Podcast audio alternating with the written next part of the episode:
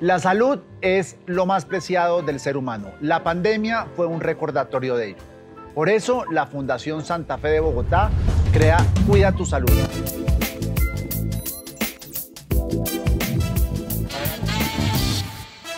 En el día de hoy vamos a hablar de higiene de manos, un tema que uno lo da por sentado, pero que es importantísimo. Y con nosotros está Sandra Gutiérrez, quien es enfermera especialista de vigilancia epidemiológica.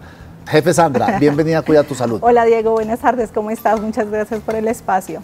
Podría uno decir que gracias a la higiene de manos en los últimos 200 años, que se ha ido perfeccionando y evolucionando y demás, ¿la humanidad vive hoy más tiempo? Eh, claro que sí.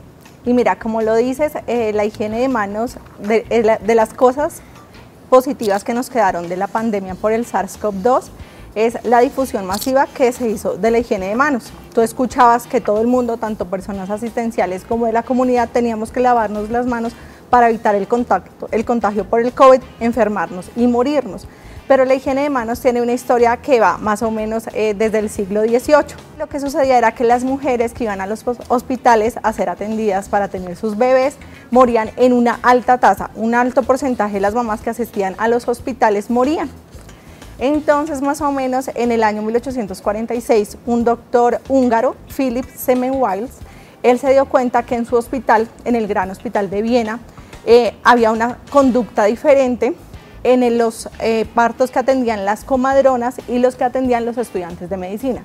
Él como el jefe de la unidad de obstetricia eh, se puso a mirar, analizar datos y podríamos decir que es hasta el primer estudio epidemiológico que hay. Que ahí lo, que lo que descubrió es que en los partos eh, lo que estaban haciendo es que los doctores o las personas que estaban teniendo los partos no se lavaban las manos de un parto a otro. ¿no? Más que eso, imagínate que los estudiantes de medicina antes de atender los partos estaban en la sala de necropsias manipulando cadáveres y posteriormente pasaban a atender los partos, factor que no tenían las eh, caumadronas. Por eso el doctor Philip eh, determinó que los estudiantes estaban transmitiendo en sus manos partículas cadavéricas. Esas partículas cadavéricas em, eran las que le estaba produciendo pues, la muerte a, a las madres. Entonces el doctor Phillips lo que hizo fue instalar un lavamanos a la entrada de la sala de maternidad y podríamos decir que instauró la primera política de higiene de manos. Entonces, todos los médicos tenían que lavarse las manos antes de atender el parto. Y después de un mes, prácticamente la mortalidad en los partos atendidos por las comadronas y los partos atendidos por los estudiantes era la misma. Es el primer estudio contundente de que la higiene de manos salva vidas. Aquí entonces pasemos a lo que se llama la estrategia multimodal de higiene de manos de la Organización Mundial de la Salud. ¿Esa es post pandemia, durante la pandemia o esa ya existía desde hace tiempo? Viene de muchos años atrás. La OMS en el 2002, en una de sus asambleas que se celebró en Ginebra, Suiza, eh, aprobó la resolución de una atención segura al paciente, lo que incluye la higiene de manos. En el 2005 ya ah, lanza su primer reto mundial de una atención limpia es una atención segura. Y en el 2009 ya queda establecida la estrategia multimodal. La estrategia multimodal eh, de higiene de manos está liderada por el doctor Didier Pitet. Ese es un doctor eh, especialista en enfermedades infecciosas suizo que todavía vive y fue el que le dio estructura a la estrategia multimodal de higiene de manos que establece unos momentos claves para evitar eh, la infección de los pacientes, de protegerme a mí como trabajador de la salud, de proteger a otros que son otros pacientes o otros también puede ser mi propia familia. Dentro de esa estrategia multimodal, entonces, están los cinco momentos y las técnicas con las cuales nos podemos higienizar las manos. Pero antes de que lleguemos a ese punto, solo para recapitular y para ya ponernos a todos en contexto es, ¿para qué sirve un buen, y aquí voy a hacer una pregunta, ¿cuál es la diferencia entre un buen, eh, entre lavado de manos e higiene de manos? El lavado de manos es el término que se utiliza con más frecuencia pero eh, podemos utilizar el término higiene de manos o lavado de manos. Lo que pasa es que la higiene de manos involucra dos técnicas. Entonces yo me puedo higienizar las manos con agua y jabón o lo puedo hacer con alcohol gel, que es el alcohol desinfectante que se hizo común pues en nuestro contexto de pandemia y al que todos tenemos accesibilidad. ¿Y el lavado de manos sí es con agua y jabón? El lavado de manos es con agua y jabón, por eso cuando decimos ah, usted se puede higienizar las manos, lo puede hacer con agua y jabón o, con, alcohol gel. ¿Para qué sirve una buena higiene de manos? ¿Qué es lo que hace? La higiene de manos sirve para remover la suciedad que tenemos en nuestras manos e inhibir o eliminar los microorganismos que podemos tener en nuestras manos. Aquí es muy importante aclarar que cuando nuestras manos están visiblemente sucias, la Organización Mundial de la Salud nos da la indicación es que debemos higienizar las manos con agua y con jabón. La idea es que utilicemos el alcohol gel cuando nuestras manos están visiblemente limpias. Ah, hablando de, lavado de manos, que es con, eh, agua y jabón, hay una técnica para hacerlo de manera correcta y la que uno tendría que emplear o sencillamente jabón, agua y hacer así sale? Ok, entonces la Organización Mundial de la Salud también eh, da una técnica para poder garantizar que nuestras manos estén seguras y limpias. Cuando lo hacemos con alcohol gel son 7 pasos y cuando lo hacemos con agua y jabón son 11 pasos. Dios. Entonces, yo te traje un detalle. Ok. Pero entonces tenemos que explicarlo muy bien ah, para la gente que nos esté oyendo, porque hay gente que nos está viendo y hay gente que nos va a oír, entonces necesitamos el mayor grado de, descripción posible. Entonces, aquí recibo el gel. Entonces, tengo un te gel. Estoy obsequiando un gel antibacterial. Un gel antibacterial que tengo en mi mano. Ustedes a los que nos están oyendo como si fuera una cosa de meditación, cierren sus ojos e imagínense. Bueno, entonces ya listo. entonces lo primero que tengo que hacer es colocar una buena cantidad. Sí, en la palma de mano. En la palma de la mano. Listo, hecho. Lo que vamos a hacer es frotar palma con palma. Palma con palma, sí. Palma con palma. Posteriormente, dorso con palma. Dorso con palma, es decir, eh, una palma encima de la, otra, listo. Y lo que vas a hacer con el dedo pulgar es hacer fricción en la parte lateral. Lateral, ok. Cambias de mano. Cambio de mano y hago lo mismo. Haces lo mismo haciendo fricción. Ok. Posteriormente vamos a hacer entrelazar los dedos. Entrelazar los dedos, ya. Palma con palma. Listo. Y ahora vamos a formar un candado que un candado. Ah. haciendo... Como si estuviera uno eh, raspando las uñas. sí, cuando en el manicure. Sí, en el manicure. el, el, candado para de esta manera limpiar los pulpejos. Ok. Luego vamos a abrir las manos y vamos a abrazar el dedo pulgar con la otra mano. Okay así, así. Y posteriormente las uñas, para finalizar las uñas las vamos a colocar en la palma de la mano. Pero, pero, ya se me secó todo, o aquí todavía Aquí hay, ajá, todavía hay acción residual del, gel. ¿Listo? A la otra mano, las otras uñitas y ya. Esos son no aplaude, ¿o sí? Si quiere, para bueno, listo. Entonces, entonces esos son los 11 pasos. Esos son los 7 pasos. Los 7 pasos. Y entonces cuando no se la manos, ¿qué, ¿qué, pasos adicionales pasos adicionales, primero la indicación es humedecernos las manos antes del jabón. Porque mojarlas. mojarlas. Listo, pero cuando las estoy mojando tengo que hacer todos estos pasos no, primero, el primer paso es humedecer las manos con agua y ya empezaríamos con los siguientes pasos, que es el, el jabón y, luego ahí se hace todo lo que acabamos de hacer. Entonces ahí llevamos ocho, me están faltando tres. Entonces, eh, el otro es con, utilizamos una toalla, Ajá, una toalla, y cogemos la toalla, luego con esta misma eh, nos, nos, secamos las manos, dejando la llave lo más eh, cerradita posible, y con esa toalla vamos a cerrar el grifo. Ah, ok, perfecto. Una pregunta, ¿cuánto tiempo promedio se debería uno emplear higienizándose las manos con alcohol? De 20 a 30 segundos. O con gel antibacterial de 20 a 30 segundos. ¿Y el lavado de manos? De 40 a 60 segundos. Un poquito más. Un poquito más. Ok. ¿Qué más preguntas tengo aquí? Y es, ¿cada cuánto se debería uno higienizar las manos? Y profundizo un poquito más. ¿O después de qué? Cuando hago qué, debería ir a un baño, debería coger mi gel antibacterial o el alcohol para higienizármelas. Ok más que eh, un tiempo establecido es en los momentos que son claves para higienizarnos las manos. Son válidas eh, estos recordatorios que ahora encontramos en los centros comerciales, en los colegios, ya lleva tres horas, higienícese las manos, pero más que eso es tener claros los momentos.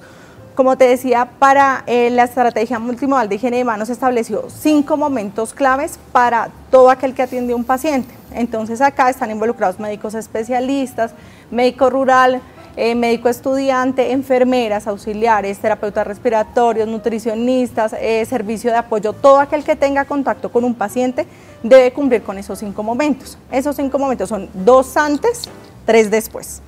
Los dos antes es antes de tocar al paciente. Entonces, antes de que yo tenga contacto con el paciente, cuando me higienizo las manos, estoy protegiendo que lo que yo tengo en mis manos se lo voy a llevar al paciente. El momento 2 es una tarea limpia o aséptica, entonces una toma de laboratorios, eh, una, un procedimiento quirúrgico que ya requiere un lavado de manos quirúrgico, pero hace parte del momento 2. El momento 3, que son los tres después, es eh, después de contacto con fluidos corporales, después de cambiar un pañal, después de haber canalizado una vena, después de tomar uno de los laboratorios, es un momento para higienizarme las manos.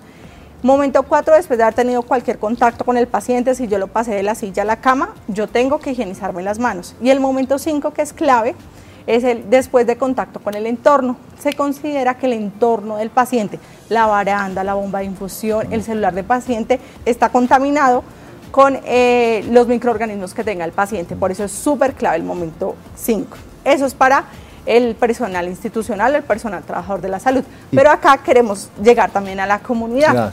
Entonces, hay unos momentos también claves para los adultos. Entonces, antes, ¿qué momentos antes tengo que higienizarme las manos? antes de consumir algún alimento, antes de preparar los alimentos, antes de darle lactar a un bebé, antes de administrar, eh, antes de administración de medicamentos y antes de visitar a un familiar que esté enfermo. Y por ejemplo, después, usted nos ha dicho antes de, pero por ejemplo, después de uno estrechar manos y saludar, el caso de un político, por ejemplo, deberían como Debería higienizarse las manos. Sí, porque cuando lo hacen dicen, ah, no, es que no es de pueblo y demás, y es eh, antipático, pero pues solo por higiene todo el mundo después de echar las manos debería limpiarse las manos, ¿o no? Sí, sí, porque no sabemos qué microorganismos tiene esa persona y yo me los puedo estar llevando para mí y para mi familia. Acá nosotros enfatizamos mucho en los pacientes que tenemos hospitalizados por cáncer recibiendo algún tipo de quimioterapia, la importancia de la higiene de manos porque en los pacientes que están recibiendo algún tipo de quimioterapia, ellos están inmunosuprimidos. Las defensas están más bajas. Exacto, las defensas están bajas. Entonces, lo que yo te contaba, lo que para nosotros puede ser una flora residente, algún microorganismo que no está siendo patógeno, si yo no me higienizo las manos antes de llegar a, a, tocar a mi familiar que está recibiendo una quimio, yo le puedo estar pasando un microorganismo y él en su estado de inmunosupresión puede causarle alguna infección. Grave además. Antes de visitar a algún familiar enfermo, debo higienizarme las manos. Ahora, los después. Entonces, después de llegar de la calle a mi casa, después de tener contacto con el sistema público, con el transporte público, después de ir al baño, después eh, de manipular el dinero, después de estornudar y después de sonarme la nariz. Esos son los momentos para los adultos. Pero también queremos llegar a los niños. Antes eh, de eh, consumir los alimentos tienen que higienizarse las manos después de ir al parque, después de eh, jugar con su mascota o recoger sus excrementos, después eh, de ir al baño. Una pregunta, ¿y para las casas de familia que están permanentemente en contacto con mascotas? ¿Qué hacen ahí? Porque ahí sí sería imposible porque se las pasan tocándola, acariciándolos y no sé qué. Sí, eh, se dice que después de tener una mascota con nosotros, viviendo con nosotros, la mascota y, el, y la persona tienen los mismos microorganismos, pero es importante que siempre que tengamos contacto con las heces del, animal, siempre nos higienicemos las manos. Hay un link eh, de, una, de un video que hizo la Fundación Santa Fe de Bogotá hace unos años con el Ministerio de Salud, donde se les enseña a los, a los chiquitos muy amigablemente la higiene de manos y se llama Mi Amigo Timón.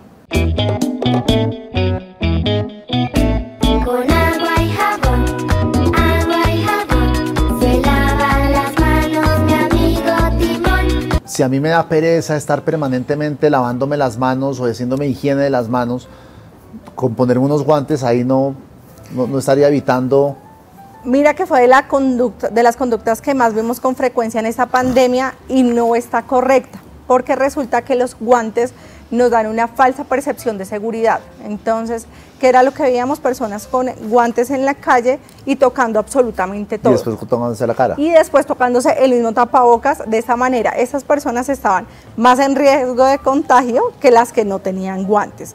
Adicionalmente, los microorganismos pueden resistir más en los guantes, pueden sobrevivir más en los guantes.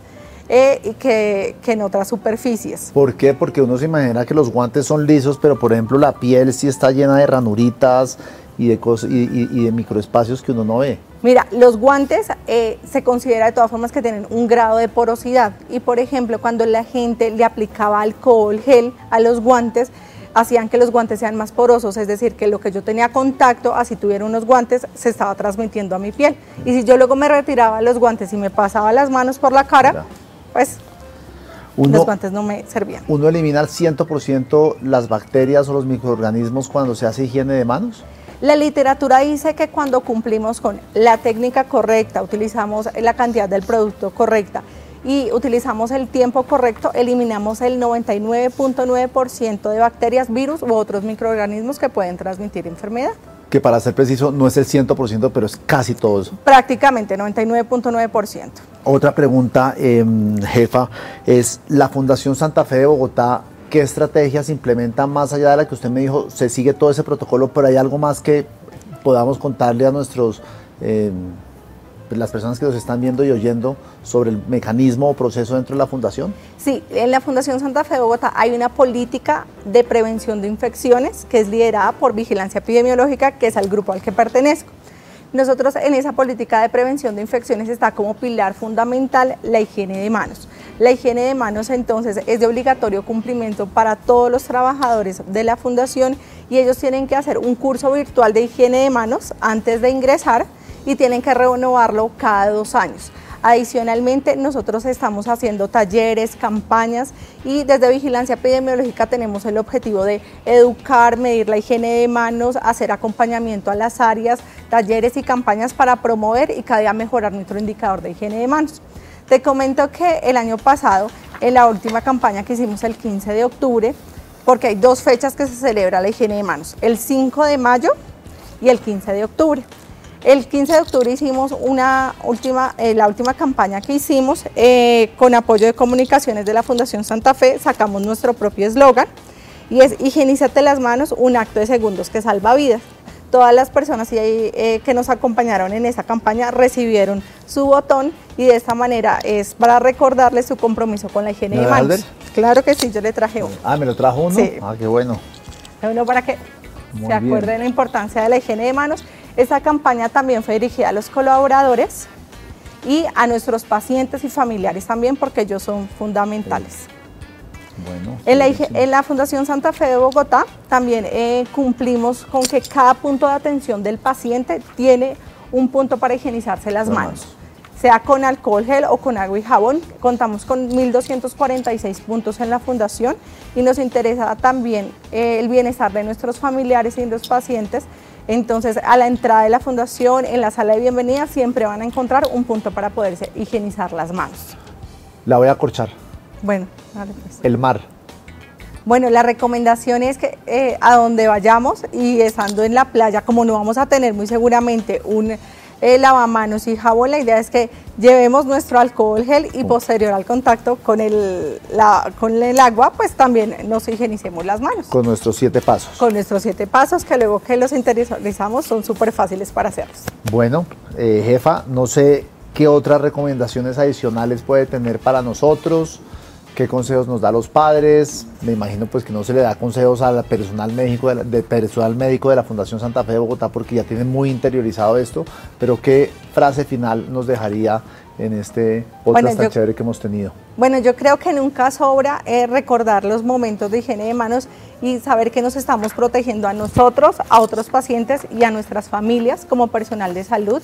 Eh, el consejo como padres es que seamos ejemplo para poder también enseñarle a nuestros chiquitos la higiene de manos como un hábito, que no se nos olvide ya que está disminuyendo los casos eh, por COVID-19, pero recordar que hay otras infecciones eh, respiratorias que también se transmiten por contacto. Entonces, si estamos más adheridos a la higiene de manos, vamos a evitar también la infección en nuestros chiquitos. Le tengo una pregunta adicional, eh, jefa, y es, ¿el uso excesivo de alcohol o de gel antibacterial no termina convirtiendo a nuestros, a, nuestros microorganismos en inmunes al alcohol y al gel? Eh, no, porque cuando estamos haciendo la higiene de manos con alcohol, lo que estamos haciendo es remover e inhibir esos microorganismos. Entonces, al eliminarlos, eh, pues no van a sobrevivir para generar resistencia. Bueno, pues muchas gracias, jefa Gutiérrez. Ha sido un placer voy a empezar a aplicar, muy, aunque lo he hecho, pero más juiciosamente el tema de la higiene de manos y sobre todo eh, socializarlo con mis hijas, que en eso sí no estamos tan, tan juiciosos. Muchas gracias por el espacio y la idea es que nos acompañen el próximo 5 de mayo, que es la primera fecha del Día Mundial de Higiene de Manos. Y recuerden que higienizar manos salva vidas.